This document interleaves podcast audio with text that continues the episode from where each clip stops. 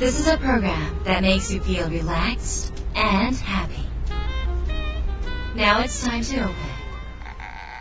Wada Cafe.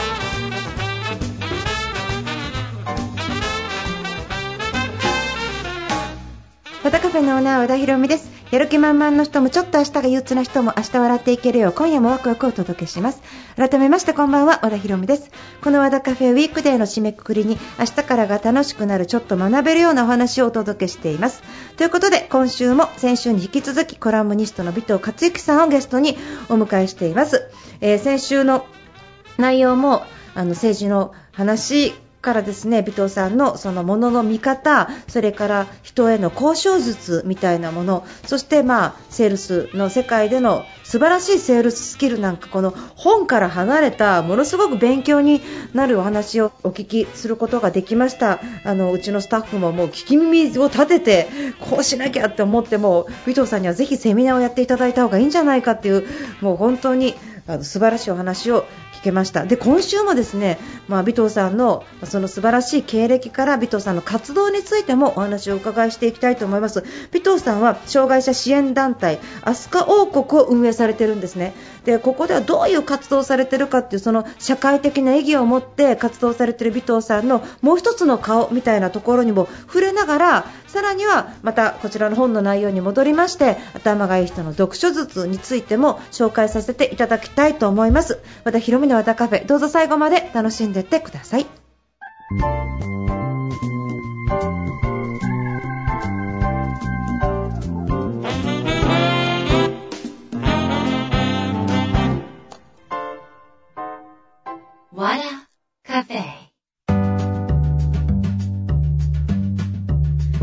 和田ひろみの和田カフェ今週もゲストをお迎えしました、えーコラムニストの尾藤克之さんです。よろしくお願いします、はい、よろしくお願いいたします。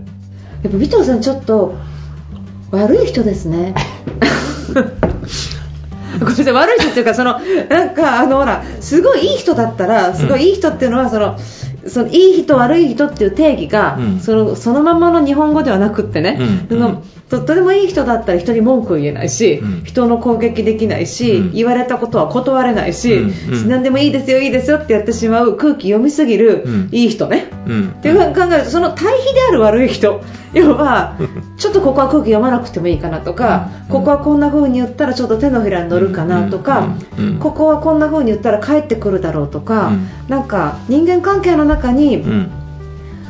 若干の計算があるって感じですよね。やっぱこういうなんかお菓子もそうなんだやっぱり。いや、そういうの計算が何ないですよ。いや私に何か握らせても何も戻せることはないんですよ。何もないんですよ。全くない。何もないんだけどいやこのこういう気気配りっていうことです。よ僕、スイーツだと絶対に、えっと、ケンズカフェのあの、はい。ガトーショコラ、僕、日本で一番だと思ってるんです、僕の中では。はい。で、やっぱりそこ、こうやっぱ重厚感あるし、この間もだから、えっと、まあ、ある会社訪問した時に、ううんこれ持ってったの。うん。そしたら、なんか、一緒の人が、なんか知ってたみたいで、うわ、これケンズカフェ、これなかなか買買えないんですよとか言ったら、うん。社長がさ、そうなの？なんかさ、切ってさ、その場で食べて、食べさせればいいのにさ、ちょっと返せみたいな感じになってさ、うん。どうすんの？いや、これ夜飲み屋行くとこれ持ってくからとか。いやもうちょっと本当に でもそんなの、いや、これで1ヶ月、1ヶ月待たなきゃ買えないんだよね、とか、じゃあ、今ちょっとね、いや、そうですね、今1ヶ月半待ちとか書いてありますね、とか言ったら、じゃあ、これちょっとこう、みちょっと仕事で使うから、で飲み屋に行くとは言わないよ。仕事で、でも仕事でちょっと、この後お客さんと会うからって、もう分かるじゃん、6時ぐらいでさ、夕方、ね、夜の。これ誰と会うんだって話じゃん、もうね。社員に食べさせた方が全然いいのに、ね。うん。なんか秘書の方ちょっと恨めしそうな感じでさなんかねそういうのも分かってるからあじゃあ後でまたあの23日後に持ってってあげるんだけどさ。えー、優しい。でそうすると絶対にもう覚えてるから、ええ。もうアポイント取るときとかもう確実に俺優先になるじゃない。いやかいやすごいわ。全ての人が尾藤さんだったら世の中すごいことになっちゃう。でそれは豆なのかもしれないね、豆。うん、豆豆豆だしどうやったら人がくすぐられるかっていうその人間の欲望に詳しいだってそういう場所だって政治の世界ほど欲望がさみなぎってる場所ないよ。それにだったら。あそこはもうだって、ある意味その欲望と要はもうな巣窟でしょ。あの場所って永田町っていうのは人の欲望と恨みと憎しみから全ての感情の僕あれを学生の頃から見てたからやっぱり。やっぱ行ってささ最初運転手から何か全部やらされるわけだよね、選挙応援からさ、うんうんうんうんでいろいろその根回しとかいろんなことを教えてもというかねまあ僕がそのお世話した先生が、まあ、結構僕が見てそのかっこいい人じゃなかったんだよね、でその先生も要はそのいろんな講演会の会場に行って講演するわけベンチで行くから、うんね。でできれば目立たさなきゃいけないわけだよ、ね。うん。でこう壇上立つじゃない、うん。やっぱりこうみんなあんまりつまなそうにこうみんなさそうじゃスマホないけどこうなんか全然盛り上がってないそういう場合どうやって盛り上げるかどうやと思います？これもね僕の一つのテクニックなんだけどね。わかんないです。なんだろう。尾藤さんが出る。会場に例えば100人200人入ってるじゃない、壇上例えばまあベンチが3人ぐらいいて、せまあ、僕の先生の番になりました、えー会場シーンと静まって全然つまなつまんなそうにしてる、ん。どうやるかっていうと会場真ん中ぐらいまでスタスタ歩いてってこういうふうになるわけ、そうするとあと5分です意味なんだけど、うん。もう周りのやつはさそんなホールのさ客席の真ん中ぐらいまでこういうふうにやるってなんだこいつ見るわけだよねみんな。うん。みんなバッと見るよね、うん。当時で俺まだ当時は結構日日に焼けててまだスラッとしてかっこよかったから、うん。で先生はそれを見た瞬間ああれうちの師匠でんねんとかやるわけね、うん。あれ5分って意味です美徳ありがとうなとかみたいな、うん。うわやっぱりだ尾藤さんが出るじゃんやっぱり。で出るんだけども、そうやってこう場の空気をどうにかして変えなきゃみたいな。そしたらざわっとして見るざっとして、でこうやってこんな感じでこうそういうこうちょこっと軽く会釈さささってこうやるんだけど、ん。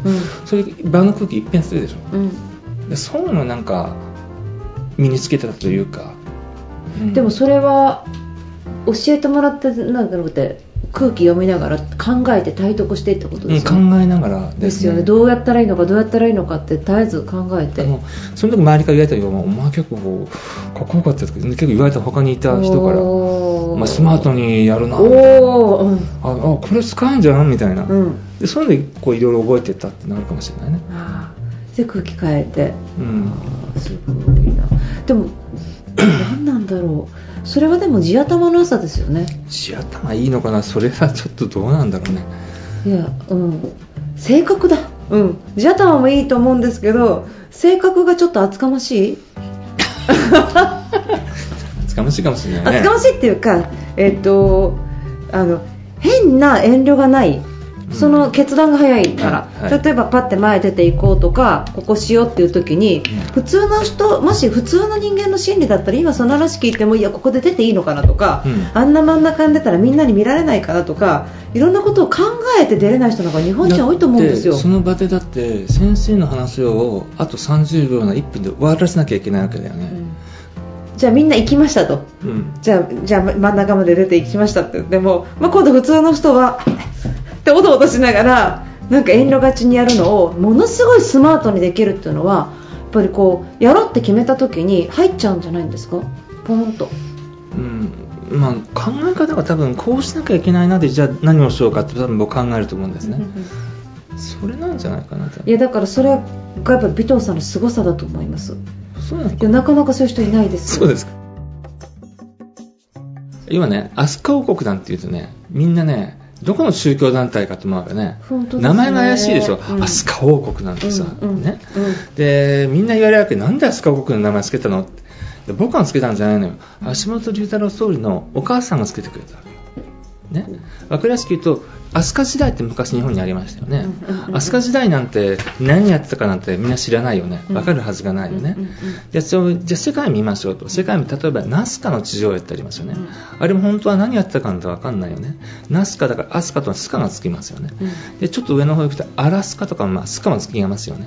スカ、うん。ね、で要は世界全部を探すとアスカとかそこのスカがつく地名っていうの50何箇所あったんですね。じゃあ日本でやるんだからアスカがいいんじゃないの？ってうん。言われたわけね。ああアスカね。日本だから日本でアスアスカカね、でえーっとまあ障害者支援だからあの政治色が多少強いにしても障害者とか健常者あとはボランティアえ政治家、まあ、共同生活とかもするんですけどその時には政治家が偉いとかそういうんじゃなくて平等全ての人が平等だとスピリッツを持ってやりましょう。じゃあ王国だね。じゃあアスカキングダムアソシエーション決まりってそれでアスカ王国になっちゃったの。その40年ってすごい。どれぐらいの人がいらっしゃるんですか一度に？一度にだから、あのー活動するときには数百人。王国に数百人、うん。王国王国には王国王国っていうのがホテルが借り切るんですよ、うん。えー今最近よくやってるのが新潟のホテル木の目坂っていうところで、まあ、大体そこに300人とか行って健常者が、えー100人障害者が住むんですかそこに。3泊4日とか4泊5日の、要はあの共同生活をするわけですよ、ね、ああなるほど。王国を作って。そうそうそうそう、ん。で要は A 班 B 班、まあ、10班ぐらい作って学生の子を例えば班長にしてえーサブリーダーとかつけてそれそうそうやってこう運用していくわけねその期間中、例えば登山をしてみたり、うんうん。えーあとは、えーキャンプファイヤーやって、その期間のいろんなそのあのものを入れてでやっぱり最近ちょっと多いのが企業からのその派遣みたいなものがあって例えば新任管理職とかねそういう人とかも参加すると、うん。その学生の班に入れさ入れるのね。はい。そうすると障害者の面倒も見なきゃいけない、うん。で子供たちも楽しませなきゃいけないもううん泣き泣きが入るわけ、うんうんうんうん。でもそれでもやっぱり役に立つっていうんででそういう活動も40年やってて、まあ、政治家は政治家とこう挨拶にねみんなもうああえて来るから、はいはい。あえて来るからね、えええああいう場所だから。ええ。でそれでやっぱりその前田その新潟でやるか新潟でやるときには、えー新潟は米どころだからあの魚沼王国とかね。そんなの作ってみたりとか。で魚沼の市長が来た時にはあ魚沼王国の今回ここここがあの就任してで就任式とかやったりそれ地元のプレスとかも呼んで、うん。こういう新聞に載せたりするわけ。その時は新潟の障害者の方に声かける感じですか、えっと、全国から。全国から。全国から。でそれは会員制なんですか、それとも多く広く誰でも参加、ただやっぱりリルーティンで今までのも参加してる人が圧倒的に多いんですけどでまたやっぱり参加しやすいのは現地の障害者支援団体とかからも参加してくれたりとか、そういうのもあとは、えーと養護施設とかねそういったようなところからの参加とかもかなりありますね。障害者の方は無料で招待されるんですか、えー、と3泊4日とかの工程があるじゃないですか、うんうん、私も食事代とかかかりますよね。だから基本的には多分去年だと多分3泊4日で4万とか5万じゃないかな、なんかかかる取らないとそうですよね。でも、うん。これ一つの基準で話をしちゃうと日本旅行っていうのが、うん。赤いうさぎっていう障害者と随行ツアーみたいなの昔やってたのね、うんうん。一泊2日で10万だからね。高い。それから比べるはるかに安いでしょそうですね。うん。でなんでそれができるかっていうと学生とかにシェアさせてるから。でも学生のメリットは何か何か活動証明書出すからなるほどね。大学にも出せるしうん。企業にも出せますよね、うんうんうんうん。ボランティアやりましたそうそうそうそう、ん。だからあとはそのあのホテル側のメリットは政治家とか来てそういう社会的にいいの活動を当ホテルがやりましたってでそそのホテルに対しての感謝状とかもこっちで発行するから。うん。それは僕の名前じゃないよ。橋本久美子ってあの龍太郎さんの奥様の名前で出すから。はいインパクトあるじゃんそうしたら,、はいはいうんあります。そういうそのいろんなところのメリットを考えてやってるから安く済ませられるってうんうんいううん。ことですよね、それも40年やってる。だからホテルにとってのメリット何？参加者のメリット何？学生のメリットなんだみたいなね。うんうん。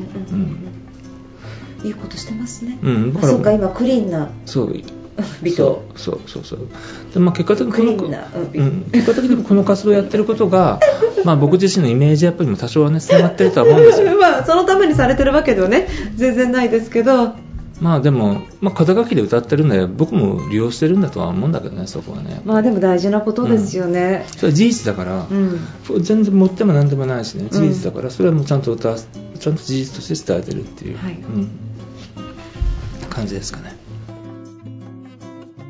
いやなんかあの、うん。あの微糖公式みたいなものを今日いくつか聞いて、はい。あ微糖公式はこうなってこうなってこうなってるんだっていうなんか感じがちょっとしたんですよ。でうん。それはただなんかいい人だったりとか人の顔色見てたら決してできないことで、うん。顔色見ながら先にこう先手打ってるっていうか、うん。そういうことはやっぱり素晴らしいなって思う。生き方が強い。でもね,、でもね僕今話してるのは成功したやつしか言ってない。その分失敗してるのもたくさんあるのよもちろん。そなんかだってもうあの専務言ってたバレたじゃないでしょ？でもあれ嘘嘘バレたでもですよ。いやあのあれはだからいろんなトークを実験してってあれが一番ハマったからあれを僕の中では一つの正解として覚えてるだけであすごいってじゃあ他には失敗してるケースもたくさんあるわけですよ。実験結果の上でのそう。洗練された一つな例えばんだマッキンゼーなんかだとこう突っ込まれるときにグッドクエスチョンってやりますよね。いい質問です。あじゃあ勝間和代さんはそれやってまあ、たんですね、グッドクエスチョンって、でそれっていうのは25歳の若造がね、あえて役員とかそれたら、まあ、ふざけんじゃねえなるわけだよね。当時はそんなの分かんないから、グッドクエスチョンって言えばいいのかなと思って、うん。グッドクエスチョンってやってたからね、いい質問です。お前なんだって急になんか機嫌悪くなっちゃってさ。池上さんじゃないんだから。いやマッキンゼーマッキンゼーはマッキンゼーってブランドがあるからそれは許されるわけですよね、うん27歳の新卒のやつがあえて役員としてグッドクエスチョンやるわけねうんいい質問です、はい、うん。そんでそういうのでいろんなの試して失敗してね、ええ。俺も相当怒られて。失敗した時はなんかこうお落ち込んだりする？いや落ち込むというかあこれはいや言っちゃダメなんだなっていうね。うん。ああじゃあへこまないんですね。冷え込むよ。だだからあのあとはそのなんだろう。またブレーコーとかって言うじゃない。ブレーコーなんて本当のブレーコーだと思ってるやつはもう絶対こうあの地獄見るよなとかね。ブレーコーなんてみんなこうブレーコーの役に思思ってないからね、うんうんうんうん。いかに従順な社員はドイツだとかね。そんなのしか見てないんだからさ。そういうそのなんだ会社としての本質の部分とそれを多分ほとんどの人多分分かっていない。僕は多分、えー、とコンサルにもいたり一緒とかやってる多分他の同年代だったりちょっと上ぐらいの人よりはるかに分かっていた。分かってますよ、ううん。ん人が動く秘訣を。だから多分出世できたし、あの逆にあのポジションとお金どっち取るかって僕ポジション取りに行ってたからね。うんうん。金はいいですと。うん。後がついてくるって分かるから。ポジションっていうのは会社としてその理由がなければそこにつけないから。はい。だから僕はそのいろんな会社にも転職したし事業会社で役員とか、まあ、上場企業の役員とかもやったとかあるんですけど僕はポジションをやっぱり取りに行ったので。はあ、さすがです。で逆にお金そこまで他の人よりも安かったりお金に役になったとしてもね僕そこまでもらってませんかって言い訳できるじゃない。うん、うん、そうですね。あとうん嫉妬もされないですね。特に男性って収入嫉妬多いですからね。ポジションよりみんな収入じゃない。うん、うん、僕収入僕ポジションを取りに行ってたから。でも私それ賛成。絶対そうでしょ。え絶対そうですよ。僕は多分その障害者支援の活動をやってるっていうのは、だって今そのやってる団体、まあ、父親が橋本龍太郎のあの総理のねお母さんと40年前作った団体だから。ああそうなんだ。そうそういう社団化してうん。やって僕は今引き継いでやってるんですけど、うん。それは完全なエビデンスでしょ？要は今じゃあ何やるのかっていうと別にそんなあの障害者支援とか社会福祉の活動だから儲かってるわけでも何でもないんだけど、うん。うん要はその40年前からですまあ、新聞のスクラップでも何でもいいんだけどそれも確実なエビデンスじゃない、うんうん。だから僕はそれをあえて飛鳥王国って何で使ってるかっていうとあのやっぱりその社会貢献活動っていうものの多分意味を多分僕は僕なりにやっぱり理解をしてるからなんですよね、う。んうんうんでほでもそういうのない人っていうのはみんなどうにかして作ろうって深かそう深かそうってするじゃない。うんはい。今日は尾藤さんに来ていただいた理由っていうのは、新刊が出たと。はい。紹介しようという話で進んでるんですけど、はい。ほとんど本の話をせずあ全然ここまで雑談してしまっていいのかってうん。でもうん。うん。逆にむちゃむちゃ面白かったよね。だからあのこれ聞いてる方は本も読みこれを内容を聞くとさらに楽しいっていう感じなのかなっていうふうに思うんですけど、はい。はい。私ねあのちょっといろいろ今日あのまあまあ、中中身のすなんかその3分の1読むとかあれだったんですけど、うん。うんなんか尾藤さんがこう夜時に夜寝る時に上半身上半身をリクライニングさせてペンを数本ベッドサイドに置いて読書用の明かりをつけたらルーティン完了ですってあるじゃないですか、あれはちょっと、ね、これ写真みたい。これこれちょっと面白く書いたのね。何？最初最初それもうちょっと文字が増やすだけ。そうちょっとベッドサイドでちょっとあとアロマを焚いてね。えちょっと待って新粒子で飲みながら甘い新粒子で飲みながらとか書いてたらねこういうのやめてくださいみたいなね。いや最初ちょっと面白くちょっと盛り上げどころがあった方がいいなと思って、うん。最初はそれに対してさらに部屋にねちょっとこうアロマかなんかを焚いて部屋をちょっと薄暗くしてね、あのこう何？診療室でも飲みながら、ね、そういう自分にも酔いながら本を読むみたいな感じしたんだけどいやそれはちょっとやめた方がいいでしょ。でで実際に でも実際にこのルーティンをしてるんですね。いやもうやっぱり僕寝る前が一番頭に入ると思っててやっぱりその自分の中の所作で言うとあのそんな陸にさせるかどうかはあれなんだけども、まあまあべまあ、いつも書く読む書く本ペンみたいなのがあってそれをまあ置いたらまあちょっと返しみたいなね。ああ毎晩。うん真ん中でつまんなければもう5分であこれもう終了っていうもう積んどくでどんどん積んでっちゃうね。それでもうつまんないと次の本か寝るかを決めるってこともう決めますね。あとねあの、はい。もう全然新新入手ですか？うん、あとね新聞の はい。人事欄がはいすごいいいって書いてあって、あそれね日経新聞の。みんなみんな知らないあの和田さん分かると思うんだけど、うん。例えばどんなさ風に役に立ったのかっていうなんか実例欲しいと思って、会社にと対してアポイントを取るじゃない、うん。アポイント取りたいよね。僕は例えばそれはもうコンサルティング会社ではなくて一一つ事業会社の役員やってる時の、はい。営業統括の役員やってる時の話なんですけど、どこそこの会社の例えば技ですか？ってね、すいません。ちょっと採用の件でこういった商品をご導入をお願いしたくて、まあ担当レベルだよね、うん。あえて、はい。ね、意味がないんですよ、うん。うん。ね。う んね、そういう場合って絶対にどういうあの人事欄うん。最新の人事欄が手に入るよね。うんはい。ね。ね。でなおかつそこでもうちゃんと俺はそこでロープレしてるのが電話してそ例えばあの、ね、相手の、えー相手のじゃあ、えー部長が、まあ、大手だったら部長クラスの移動で乗ってるじゃない。日経だったら。あすみません。和田部長いらっしゃいますか？って電話して、いや和田部長は移動しちゃったんだよね。とか言ったらもうチャンスなわけ、あ和田部長には大変昔お世話になりましたよ。とちょっとご提案の件でちょっとあのまだおお答えいただいていなかったもので。すみません。ご公認の方はどなたですか？ってあこの高橋がとか言って。あすみません。高橋自身あの和田部長のご公認というかご挨拶させていただけませんと。か実は会えるじゃない。それで会ったことありますあ何回もそれで会ってお前知らないってなったりとかそれはだって嘘嘘だってわバレる。だって和田部長はもう移動しちゃってんだから。わかんないでしょ？い だからいやでもなんか凄腕の証券マンみたいですね。やでも会わなきゃしょうがないじゃん。れるわ株。でその時には俺行かないから。下のやつが行くから。だからあれは下のやつが勝手にやりましたって言えるじゃんこっちも。うん。俺が言ったらまずいわけよ、うん。ね？うんでそれでそいつに言っとけ。いや和田部長にお世話になりましたちゃんと言う言うんだぞ。そしたら向こうもそんな意外とそんなそんな移動して全員がどうのこうのとかってやらないから。なんなんで政治家面白いかっていうと話し方がそのうまいとかじゃないですよ。話し方がうまいというより、うん。当選して何万票か取るわけでしょ。はい。うん。ね、公認だから出てもそう普通は公認すら取れない人もたくさんいるわけじゃない、はい。公認だと何万票取る、うんそこに多分その意味があると思うのね、はい。だから僕はそっちそういう話の方が僕全然役に立つわけ。だって瞬時にとってそれで当選っていうその、うんうん。なんだろう。そそういう実績を積み上げてきた人の方がやっぱりそのうん僕からすると重みが違うんだよね。いや聞いてみたい。えどネットで検索したら出てくるんですか？たくさんありますよそんなの政治家話。でまあ、ででもだっていろんな人がいろんなところで話してるし、で仮にオープンな場であればそんな大した話で政治家できないんだけども、うん。ね。うん。うん。でもそこで来るってことはじゃあ考えるわけですよ。なんでこんな会合にこの偉い人が来るんだろうって多分それ裏考えた方がよくて大して多分票にもなんないしお金にもなんなんで来るのかなと。かそういうの考えるとなんでこの人はこの人はこの場でこういう話をするのかなって考えそそっちの方がよっぽど僕は役に立ちますよね。政治家ほど僕はえげつない人たちいないと思ってるから。そうだえげつない。そう尾藤さんえげつない。その中のえげつない粉をかぶったんですねそういう場所じゃんだってだだから煩悩の塊の場所でしょ？永田町って。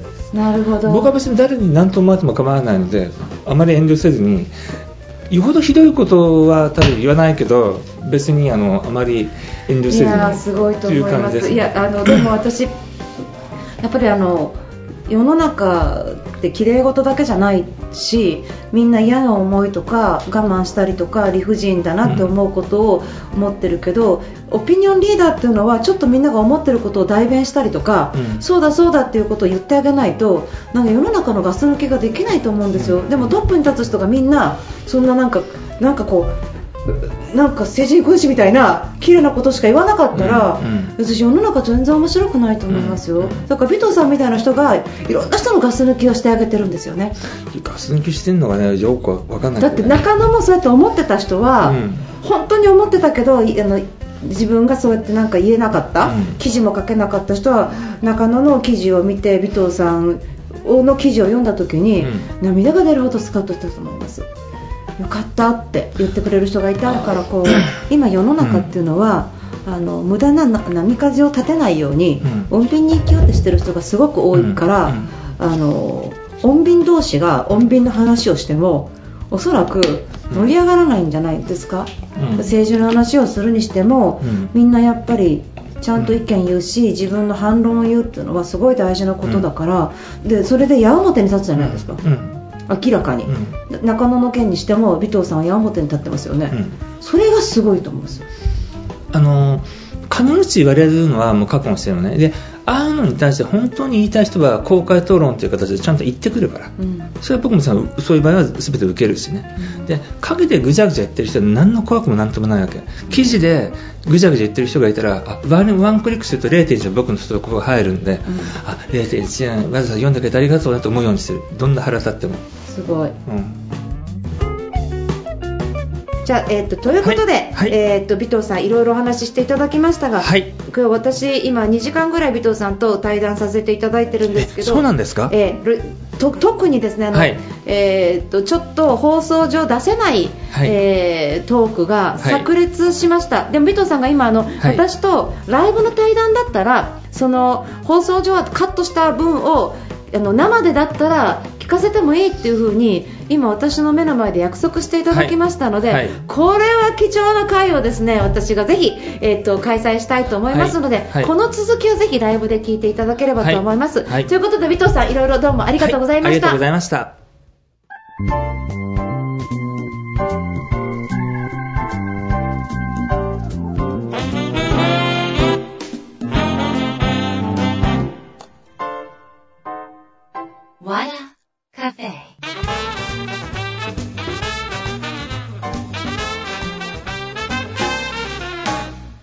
田ヒロミの和田カフェいかがでしたか、えー、尾藤克之さんをお迎えしてお話を今日もお伺いしました、えー皆さん面白かったんじゃないでしょうか？今回は本当にあのえーなんかいろいろこれは使えるな、まあ、尾藤克之になれるかっていうとまあ私は目の前で尾藤さんの話聞いてましたけど特殊ですわ。